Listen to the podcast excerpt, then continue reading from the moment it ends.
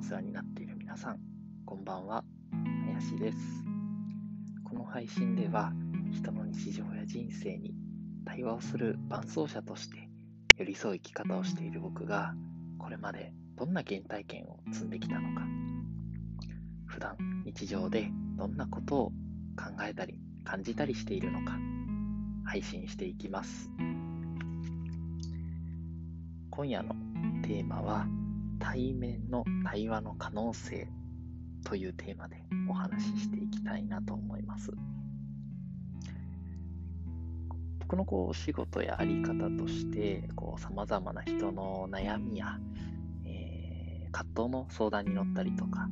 あとはより豊かに生きていくことを一緒に導いて対話で伴走していくというようなことをあり方にしております。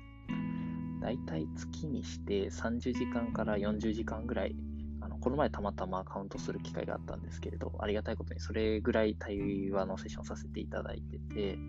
大半はもうオンラインで完結する仕事の仕方をしています。Zoom や LINE などを用いた通話形式で行っています。継続的に伴走してくださっている方の中で、お一人だけあのありがたいことに対面でセッションをさせていただいている方がおりまして、その時の気づきをちょっと言葉にしたいなと思って、今こうやって配信をしている次第です。あの結論としてはですね、あの五感で分かち合える感覚が拡張されるなというような気づきが得まして、これ対面で対話をするならではだなと思いました。今年は Zoom のみなんて言葉も流行りましたけれども、ね、人と今こう場所、時間問わずあのお話交わせるようになって、まあ、ビデオ通話することが身近になった方も増えたと思うんですよね。セッションをね、するのもビデオ通話でやることもあるんですけれど、まあ、相手が確かに視覚で見えているとはいえ、まあ、上半身だけが見えていることが多いじゃないですか。顔だけとか。でもまあ当たり前なんですけれど、対面だと、まあ、相手のこう手の動きも見えるし、表情も見えるし、よりつぶさに。相手が、あ、こういうような背丈で、こういうようなこう体の体格をしてるんだって輪郭も見えますし、あとは呼吸とか挙動とか、そういうような動きも見えますよね。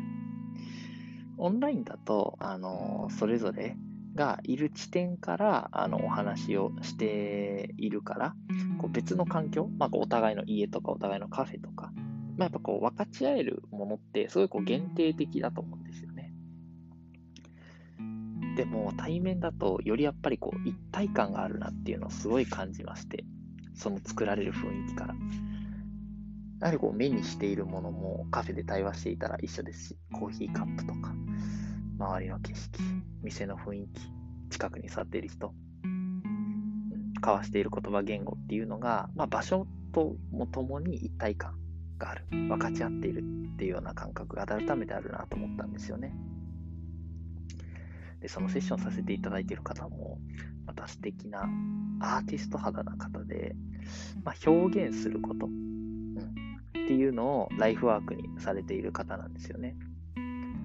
で、ここまで数ヶ月の伴奏を経て、前回セッションさせていただいたときに、あの、長く抱えていたものに対して大切に丁寧に向き合った結果、一歩こう踏み出すことができるようになられたんですよね。で、そしたら新しい境地にたどり着くことができましたと。なんかそれを報告してくださって話されている様子が、なんかすごい生き生きされてて楽しそうで、で、ありたい自分に少しずつ近づいていますと。いうような話をしてくださって、いや、言葉が出なかったですね。あまりにもこう、いいな美しいなって思って、もうすいません、言葉が出ませんって僕はその瞬間あの伝えてしまったんですけれど、相手の方に。それぐらいこう、豊かでしたね。でもなんかそれさえも許されてるような感じがあって、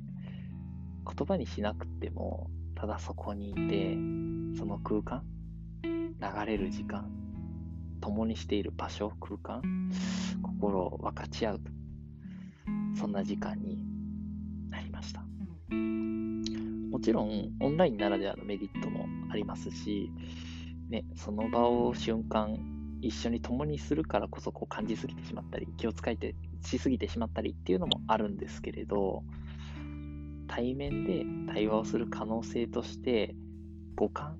はやっぱりこう感じ合える感覚って拡張されるなっていうのを非常に感じまして、オンラインで仕事をしたり人と会ったりっていうのがこう当たり前に主流になった人も多いと思うんですけれど改めてその価値可能性みたいなのを感じました。言葉にしたいなと思って今日は対面の対話の可能性というテーマで言葉にさせていただきました。聞いてくださった方質問やコメントなどなどお待ちしております。こんなテーマで話してほしいなというようなリクエストもお待ちしております。また、対話の伴走者としての僕のこう存在あり方にご興味や親近感